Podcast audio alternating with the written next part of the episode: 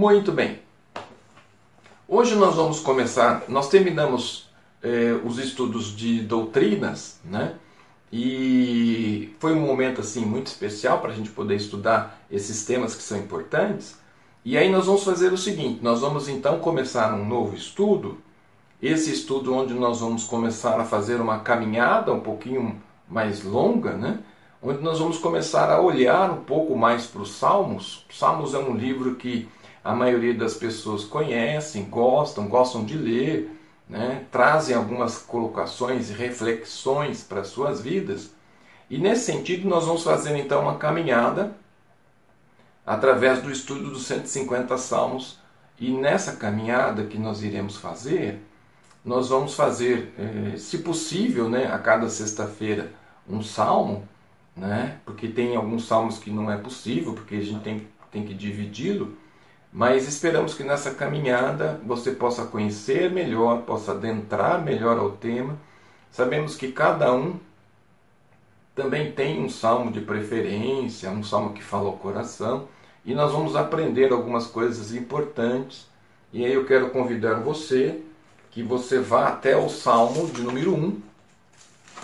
Então, livro de Salmos, capítulo número 1, e aí nós vamos ler aqui os seis versículos do Salmo.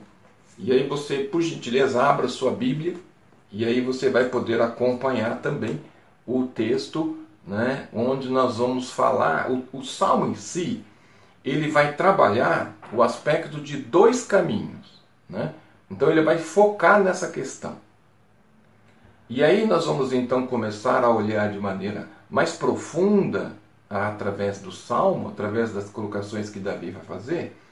E aí eu convido você, se você tiver possibilidade, deixe um caderno com uma caneta do lado para você ir anotando. Com certeza eu tenho certeza que isso vai contribuir muito, porque muitas vezes a gente, na hora a gente lembra, depois a gente acaba esquecendo.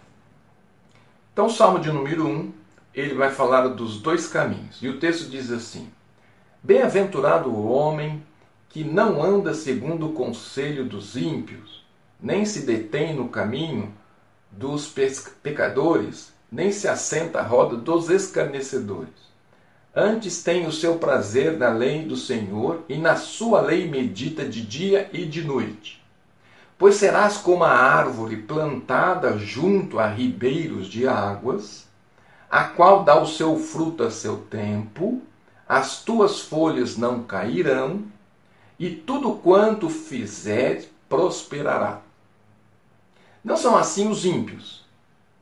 São como a moinha que o vento espalha.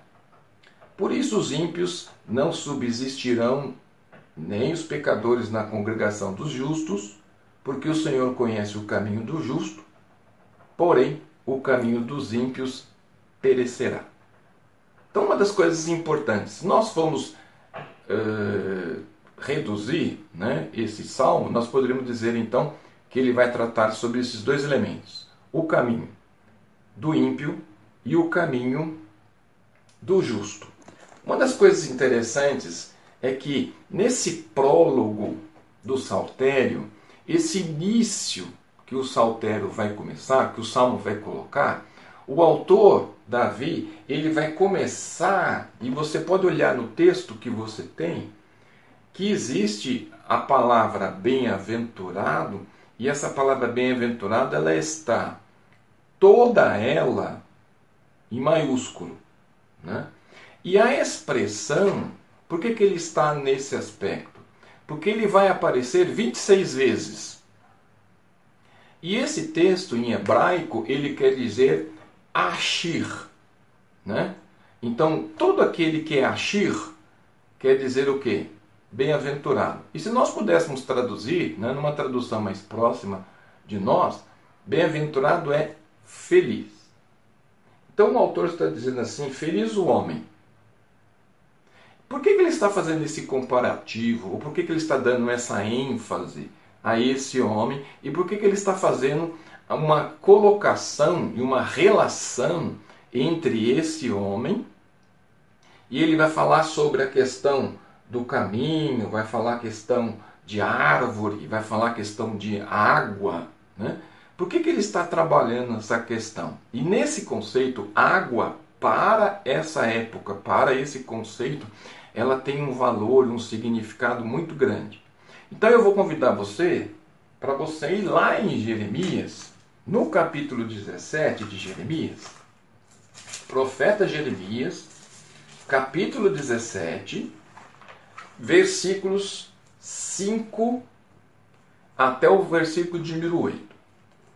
Profeta Jeremias, capítulo 5, 17, versículos de 5 até o versículo de número 8. E o texto diz assim, ó: Assim diz o Senhor: Maldito o homem que confia no homem, e faz da carne o seu braço e aparta o seu coração do Senhor.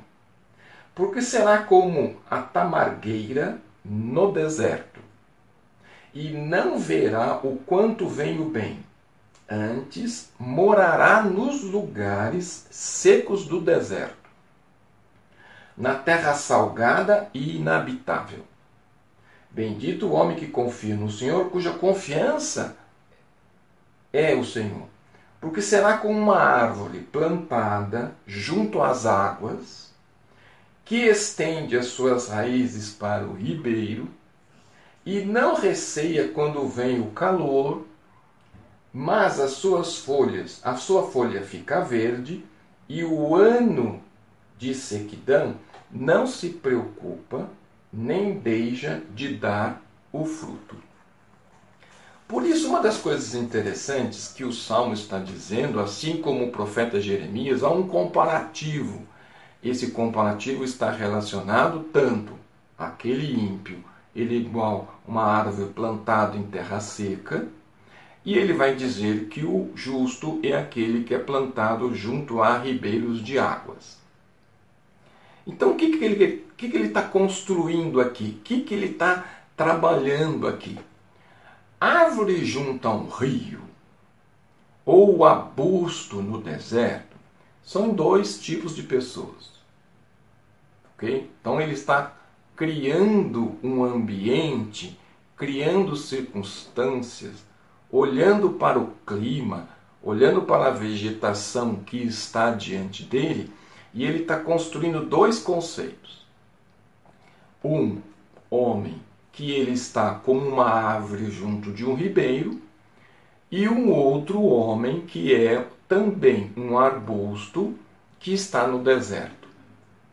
Dois tipos de pessoas, e aí nós vamos ter não só dois tipos de pessoas, nós vamos ter dois tipos de estilo de vida.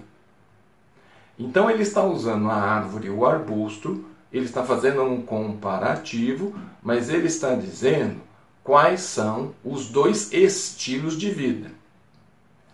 Um leva à realização, o outro à frustração. Na verdade, são escolhas. Então a Bíblia vai nos ensinar que o bom caminho, esse caminho é o caminho do justo da árvore plantada junto ao ribeiro. E vai mostrar o caminho do mal que está relacionado a esse homem que também tem uma árvore do qual está no deserto, e esses elementos vão denotar então uma condução, uma maneira de ser e uma maneira de ver a realidade. Nós vamos dividir então o tema em duas partes para que nós possamos ter uma compreensão melhor e fica de uma maneira mais didática para a gente poder então trabalhar esse aspecto. Primeiro, o caminho que conduz à frustração. Nós vamos começar então ao invés, ao invertido. Nós vamos começar primeiro pelo caminho do ímpio e depois nós vamos fechar com o caminho do justo. Então esse do arbusto, esse que está numa, no local deserto, no lugar árido, que nós vamos chamar de ímpio, e esse texto ele vai trabalhar, e é interessante quando a gente começa a olhar para o texto de maneira mais. É, um olhar mais crítico, né? Nós vamos ter três verbos nesse texto. Nós vamos ter três verbos, três adjetivos, três substantivos. E, e, e, a narrativa dele, desses três verbos, três adjetivos e três substantivos, ele vai ter uma narrativa de progresso. E vai denotar para a gente o, um, um, estilo. Né? Então, é, ele está demonstrando, e ele vai demonstrar, e ele vai colocar né, que essa intenção do autor, que existe uma crescente. Né? Então, ele, ele criou ou ele idealizou a ideia de um elemento de que vai crescendo. Então, o que, que ele está dizendo no texto? Que a maldade deste homem, do ímpio, ela é crescente. O pecado que existe na vida desta pessoa é um pecado que é crescente. Então, uma das coisas importantes que o texto está dizendo é que cresce a maldade e cresce o pecado na vida daquele que é ímpio. Como é que ele começa a dizer assim nessa ação progressiva? Se você começar a olhar no texto que nós escolhemos, né? Vamos só dar uma olhadinha aqui. Primeira ação que o, o autor coloca: andar deter, assentar-se. Então ele coloca assim: Por isso os ímpios não subsistirão no juízo, nem os pecadores na congregação do justo, porque o Senhor conhece o justo, porém o caminho dos ímpios perecerá. Né?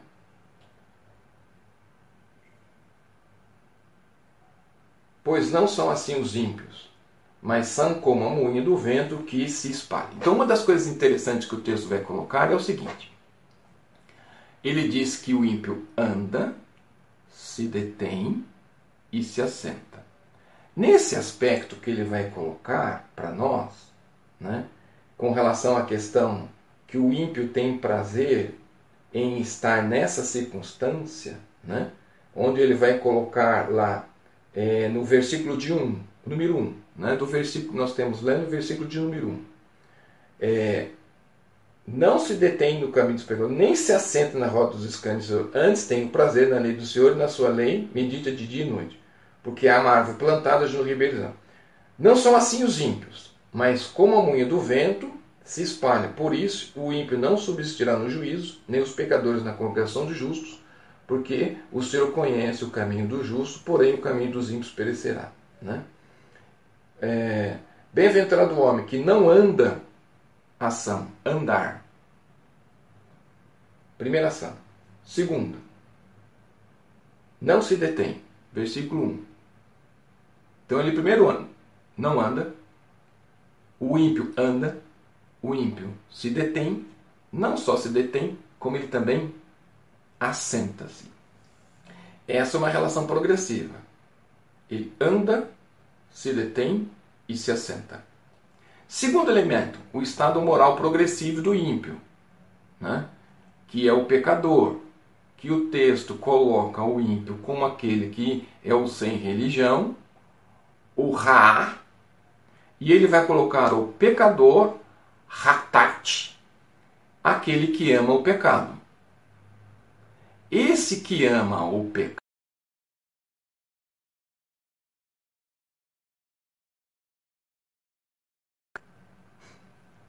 Esse que ama o pecado, esse que na verdade tem uma, uma vontade de pecar, então ele vai colocar o seguinte: esse que anda, esse que se detém, esse que se assenta, que tem um estado moral progressivo, que é ímpio, que na verdade é o sem religião, que é aquele que é pecador, ele é não só um pecador, mas ele é um escarnecedor, ele é um insolente, ele é um arrogante.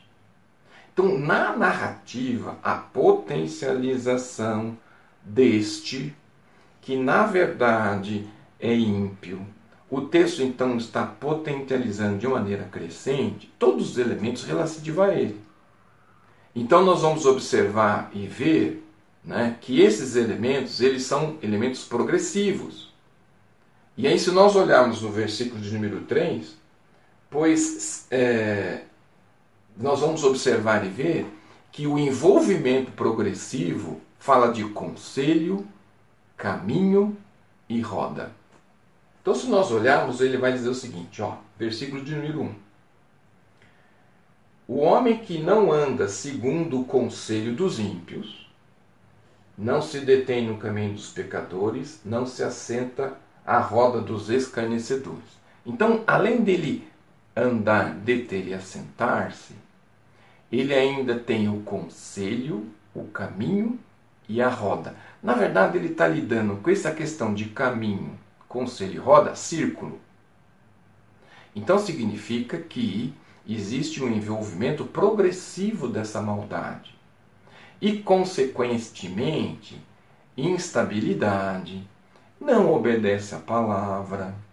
E aí, uma das coisas que nós vamos observar e ver naquela narrativa que nós lemos de Jeremias é que ele vive na miséria. O deserto ali, estabelecido no texto, nada mais é do que a própria miséria moral dele.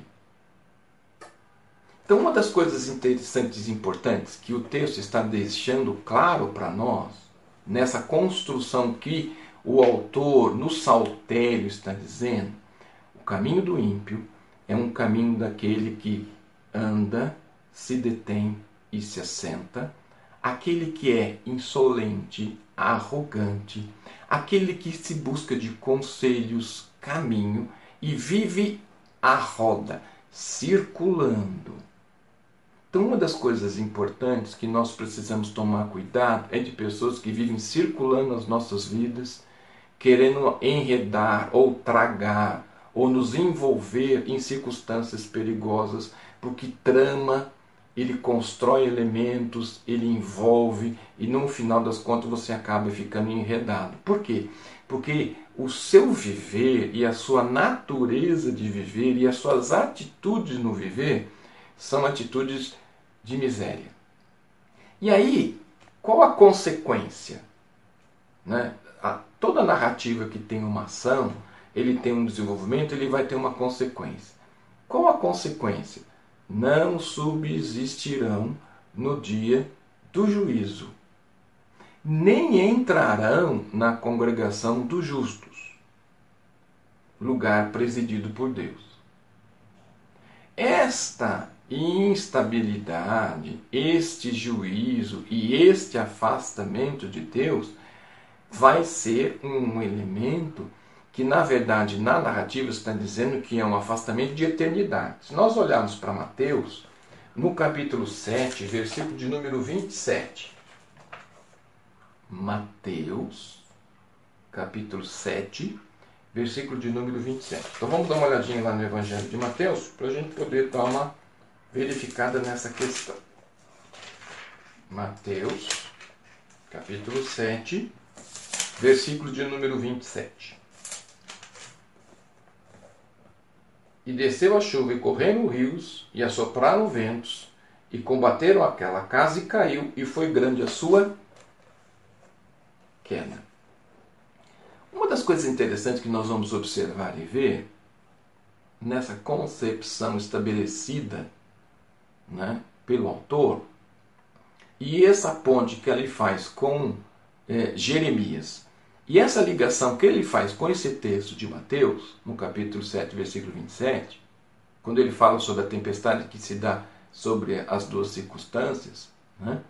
é, tanto aquele que construiu a casa na rocha quanto aquele que construiu a casa na areia, o texto diz que sobre eles virão uma tempestade e não importa onde você construiu ou edificou sua casa, a tempestade vai vir. Mas o que difere é o resultado. Uma subsiste porque estava fixada a rocha, a outra acaba sendo destruída pela própria tempestade porque estava num terreno é, não, não, não, que não possibilitava segurança. Na interpretação, rocha é Cristo, né?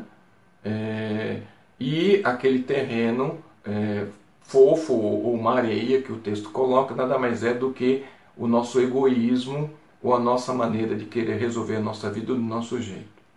Essa ligação é interessante do autor na comparação das duas pessoas que estão uma próxima de águas e outro próximo de deserto. Uma das coisas que se observa e percebe-se é que árvore de deserto ela precisa, ela tem uma raiz que na verdade ela, ela não consegue subsistir, por quê? Porque a raiz não consegue alcançar a água. A árvore que está junto de ribeiros de água, ela progride e enfrenta todas as circunstâncias, porque a água que está ali é que dá toda a substância necessária para a vida dela. Então, o caminho que conduz à frustração, o caminho que é adotado pelo ímpio, que na verdade ele tem um desenvolvimento da maldade, onde essa maldade é crescente e ele vive do pecado, com uma estrutura moral progressiva, onde ele busca ser o escarnecedor, porque ele é insolente, ele é arrogante, ele imagina que e, e pensa que ele não precisa de ninguém. Existe então também um envolvimento progressivo, porque ele se aconselha, ele vive em caminhos e a roda de situações, né? Então, essa consequência traz para a vida do indivíduo instabilidade. Por que, que traz para a vida do indivíduo instabilidade? Porque ele não aceita, não obedece à palavra de Deus. E existe uma miséria absoluta sobre sua vida. Nós estamos falando aqui de uma miséria espiritual, mas é uma miséria absoluta. E aí, a consequência de todos os elementos, o resultado de todos esses elementos, não sobreviverão no juízo nem entrarão na congregação dos justos. Esse é o resultado. No lugar onde que foi, é presidido por Deus, não entra. Onde existe afastamento, não se envolve. Então significa que as suas decisões fizeram com que ele não recebesse a eternidade. Essa, esse quadro ele é importante, nós temos uma concepção porque nós temos muitas pessoas da nossa família, dos nossos amigos pelos quais nós conhecemos, que eles vivem basicamente como ímpios no deserto, como árvores, dentro de uma arrogância, de uma maldade, onde o domínio do pecado envolve a vida deles, e nós não nos sensibilizamos com isso.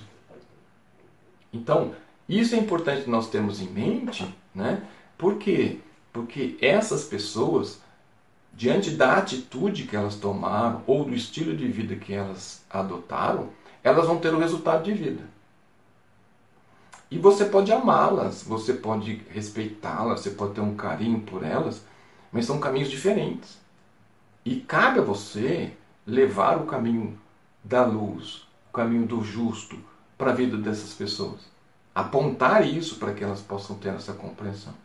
Então, uma das coisas importantes dentro dessa narrativa é que o caminho do ímpio ele conduz à frustração e à perdição. Na primeira narrativa do texto, né, o caminho que conduz à realização, então nós temos dois, duas pessoas, dois elementos, dois caminhos. Um caminho que conduz à frustração e um caminho que conduz à realização.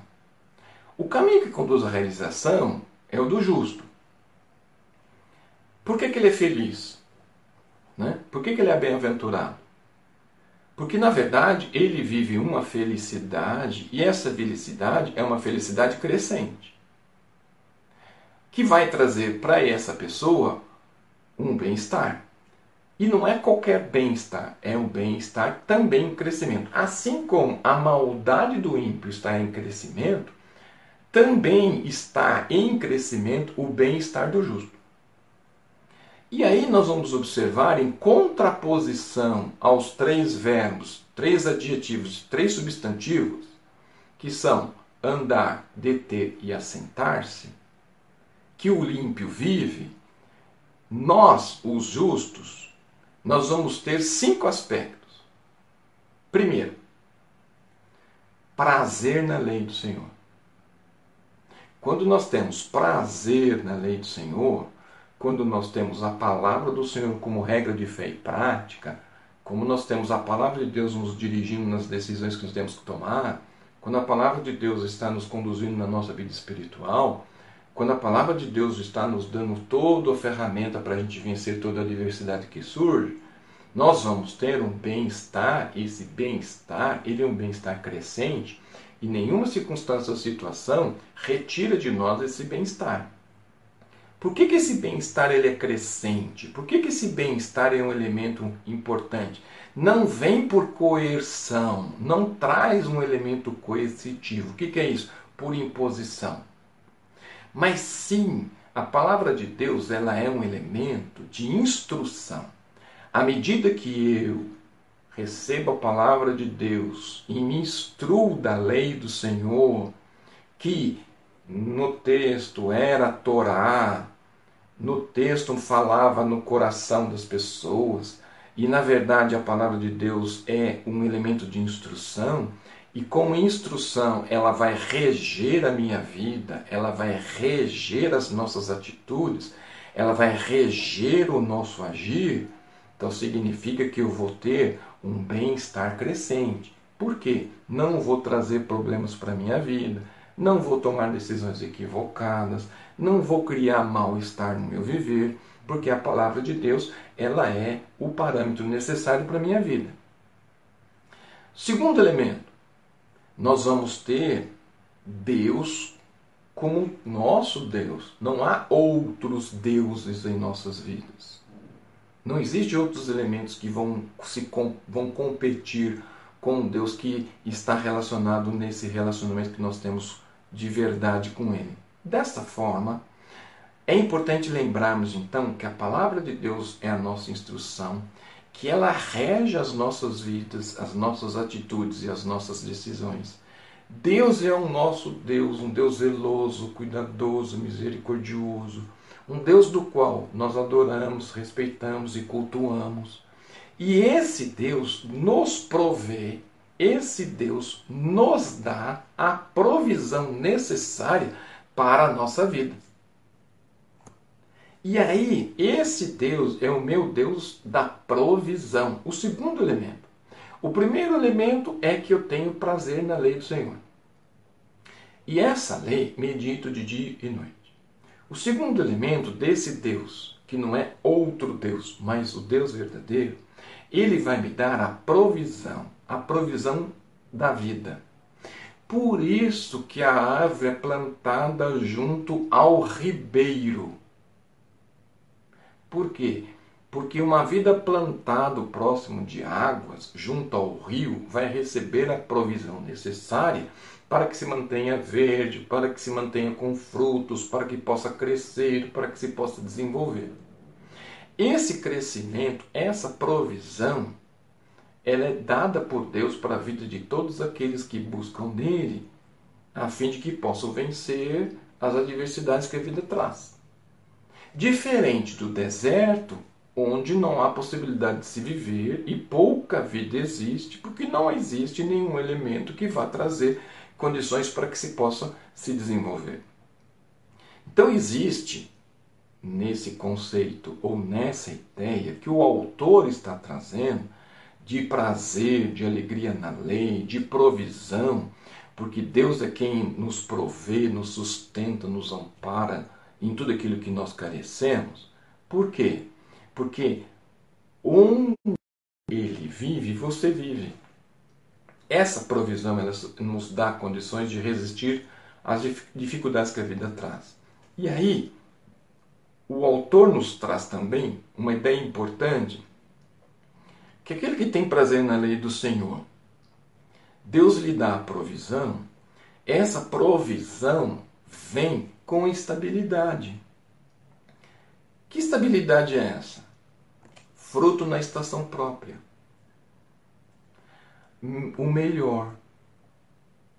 Então significa que Deus vai me dar, por causa da minha alegria e prazer na Sua lei, provisão e estabilidade, porque minha vida vai dar fruto na estação própria. E mas que fruto é esse? Verdadeiramente é o melhor. Portanto, então, quando nós podemos ver que árvore que está viçosa tem folhas e as suas folhas não caem. Por quê? Porque ela está irrigada, ela está sustentada, ela está protegida. Então, uma das coisas importantes que nós podemos observar é que essa árvore não tem o que? Enfraquecimento.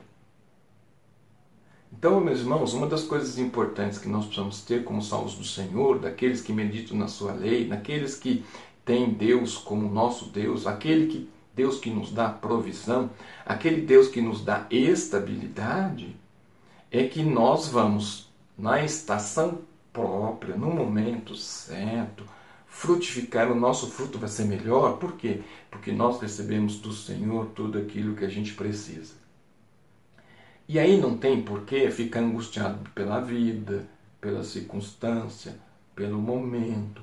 E aí essa estabilidade faz sentido principalmente num momento como esse. Por quê? Porque Deus nunca deixa faltar nada para os seus filhos e Ele sempre vai nos dar, na estação própria, o seu melhor.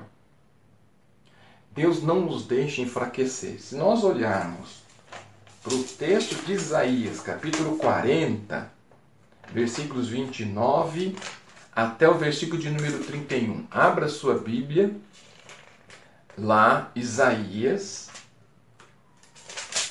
40, versículos 29 a 31. Vamos lá. Isaías 40, versículos 29 e 31. Eu gostaria que você até anotasse esse texto, porque ele é importante para esse momento que nós estamos vivendo. Isaías 40, versículos 29 e 31.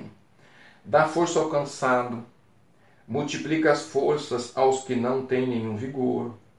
Os jovens se cansarão e se fadigarão, e os moços certamente cairão. Mas os que esperam no Senhor renovarão as forças, subirão como asas, como águias, correrão, não se cansarão, caminharão e não se fatigarão.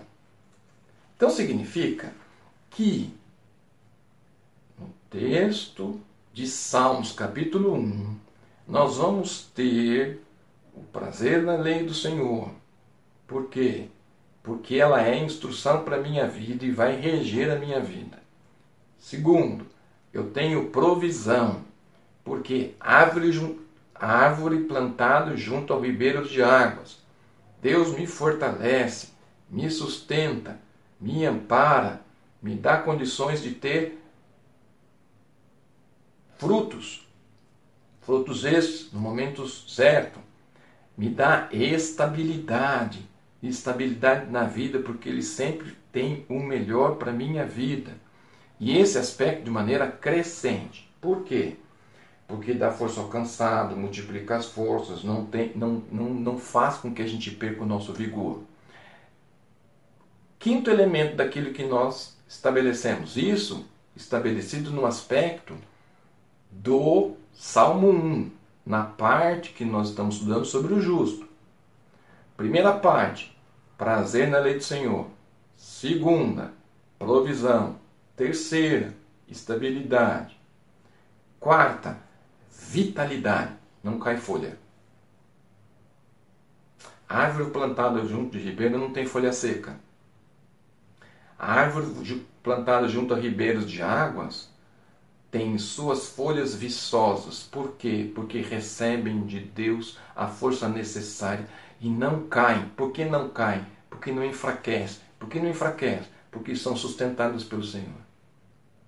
E quando nós somos sustentados pelo Senhor, diferente das árvores plantadas lá no deserto, que não tem água e não tem subsídio e se seca com o sol quente, quando você recebe água, você tem condições de sustentar e vencer as adversidades que a vida traz. Por quê? Porque você recebe do Senhor o sustento necessário. Mas os que esperam no Senhor renovarão as forças Subirão como asas, como águias, correrão e não se cansarão, caminharão e não se fatigarão. Esta é a ação de Deus sobre as nossas vidas diante de qualquer circunstância, qualquer momento da vida, porque é o Senhor que me sustenta. Por quê? Porque eu estou plantado. Eu estou plantado junto ao Senhor, junto ao ribeiro de águas, porque Ele me sustenta. Quinto elemento: prosperidade. Uma das coisas mais interessantes que a gente observa e vê, as pessoas querem, todo mundo quer prosperidade. Só que a prosperidade vem diante do prazer da lei do Senhor, diante da instrução que a palavra de Deus dele nos dá e rege as nossas vidas, diante da provisão que ele nos dá todos os dias, diante da vitalidade que ele nos concede, porque ele não nos deixa enfraquecer e nos dá prosperidade em tudo. Então, para isso, é importante que a gente olhe lá em Gênesis 39. Vamos lá no começo da Bíblia? Gênesis 39 vai nos ajudar a entender esse princípio e esse conceito. Gênesis 39, versículo de número 2. O Senhor está com José. José foi o que? Um homem próspero. Por que, que ele estava próspero? Porque ele estava na casa de seu senhor egípcio. José foi próspero por quê? Porque ele honrava o Senhor. E pelo fato de ele honrar o Senhor, Deus lhe deu prosperidade. Versículo de número 3. Vendo, pois, o Senhor que o Senhor estava com ele, ó, que coisa interessante. O Senhor a quem José servia, vendo, pois, que o Senhor, que o Senhor estava com ele, e tudo o que fazia, o Senhor prosperava em sua mão. Irmãos, uma das coisas importantes nesse aspecto quando nós estamos firmados no Senhor, tudo que tem, não importa o que tem, não importa a quantidade que tem, prosperará. Por quê? Porque o Senhor está conosco. Se o Senhor está conosco, o Senhor nos dará prosperidade. E não existe prosperidade melhor do que do que as pessoas veem que nós servimos a Deus. Quem é que viu isso? Foi José que disse, foi José que anunciou, foi José que colocou, foi José que falava para todo mundo que ele era um servo do Senhor e que tudo aquilo que ele fazia Deus abençoava? Não. Foi o próprio chefe dele vendo que tudo aquilo que ele fazia, tudo que estava nas mãos dele prosperava. Então significa que aqueles que servem ao Senhor precisam ter esses elementos na sua vida. Uma prosperidade de vida, de princípio e de elementos de comunhão. Quando o profeta chegou na casa da senhora, o profeta chegou e disse: Mulher, o que você tem para comer? Ela disse: Um bolo, vou fazer um bolo com azeite e farinha, eu vou comer com meu filho e vamos morrer de fome. O profeta disse: O que? Faz o que você vai fa pretende fazer, mas dá para mim primeiro. Quando ela fez entregou para o profeta, quando ele está comendo, ele diz assim: Pega tudo que você tem então, o fato de prosperidade, primeiro, antes da prosperidade, tem que ter fidelidade. Não existe prosperidade sem, prosperidade sem fidelidade. Versículo 21 do texto, 21 e 23 do, Gênesis 39. O Senhor, porém, estava com José e estendeu sobre ele a sua benignidade e deu-lhe graça aos olhos do carcereiro Mor e o carcereiro Mó entregou na mão de José todos os presos que estavam na casa do cárcere e ele ordenava tudo o que se fazia ali. Então, não só na casa de Potifar, mas também lá no presídio, porque o princípio era o mesmo, a prosperidade era a mesma. Por quê? Porque aquilo que o salmista coloca, bem-aventurado, porque na verdade aquele que é feliz aquele que serve, aquele que verdadeiramente tem a instrução na palavra do Senhor, tem prazer na palavra do Senhor, aquele que tem estabilidade no Senhor, aquele que recebe provisão do Senhor, aquele que tem vitalidade no Senhor, vai prosperar. Então, se você quiser uma receita, né, porque as pessoas muitas vezes querem receita de bolo para a vida, se você quer ter uma receita de prosperidade, certo? Comece pelo Salmo 1, né? E começa com esse princípio: prazer na lei do Senhor, instrução na, na palavra, provisão que Ele te dá, estabilidade que Ele vai conceder, vitalidade e prosperidade vai acontecer. Então, o saltério vai nos ajudar a entender que o subproduto da fidelidade é a santidade. Por incrível que pareça, nós já voltamos para o princípio anterior que nós estudamos na, nos outros aspectos que a santidade é o elemento necessário para que todos esses elementos aconteçam. Se não há santidade na minha vida, é inviável que todos esses elementos possam interagir. O que, que o saltério então exalta? O que, que o salmo então exalta? Ele exalta a palavra de Deus. A palavra de Deus nos diz que devemos obedecê-la. À medida que o homem obedece e a realiza, ele vai verdadeiramente conhecer o caminho. Lembre-se que o Salmo está falando de dois caminhos. O caminho da frustração é do ímpio e o caminho da realização é do justo. O nosso caminho é o caminho da realização. Qual que é? É a obediência a Deus. E à medida que eu obedeço, Deus realiza sua obra sobre minha vida. Deus, então, conhece o meu caminho e ele vai me ajudar a fazer com que a minha vida verdadeiramente possa se desenvolver da maneira que ele tem como projeto, porque eu estou no caminho que verdadeiramente vai trazer realização. Então, Deus, quando ele participa da minha vida, esses aspectos vão se transformar em realidade. Para nós concluirmos esse nosso estudo, né, dois caminhos. Ebal e Gerizim. Vida ou morte? Luz ou trevas? Cristo ou sem Cristo?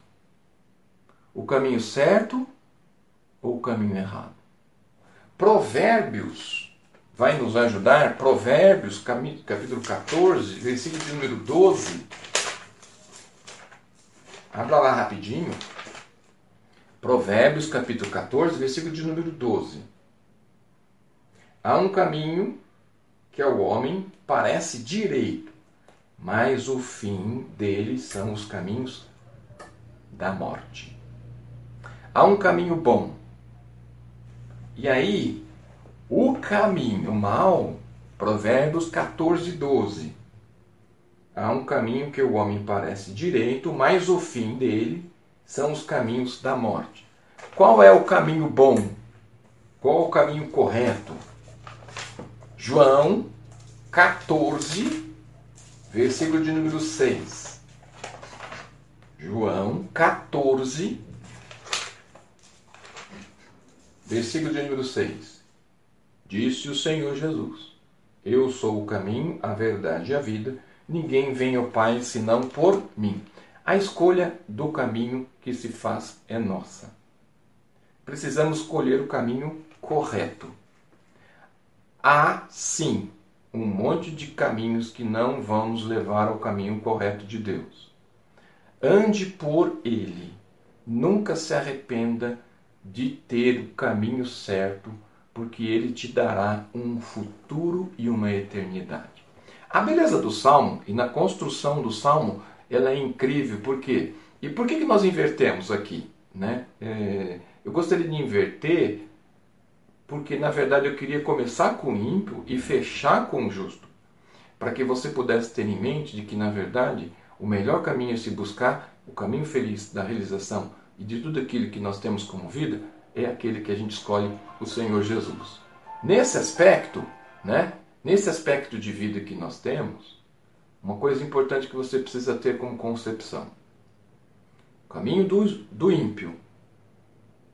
Três verbos: andar, deter e assentar-se. Insolente, arrogante. Ele vive em rodas, caminhos e conselhos e não sobreviverão no juízo. Caminho do justo é um caminho crescente. Prazer na lei do Senhor provisão, árvore junto a ribeiro de águas, estabilidade, fruto da estação própria, vitalidade, não enfraquece, prosperidade, e aí nós vamos encontrar um subproduto da prosperidade, santidade. Espero que você tenha aproveitado esse tempo, aproveitado esse elemento. Nós vamos buscar a direção de Deus para a gente poder caminhar no estudo dos Salmos. Nós vamos começar a estudar os Salmos e esse é o primeiro. Nós vamos aí ter 150 salmos para a gente estudar. Vamos até passar por aquele salmo que você verdadeiramente é um salmo, o salmo seu de preferência, né? Mas nós vamos aproveitar a chance de poder aprender e aprofundar. E que Deus te abençoe nisso que na verdade nós vamos fazer.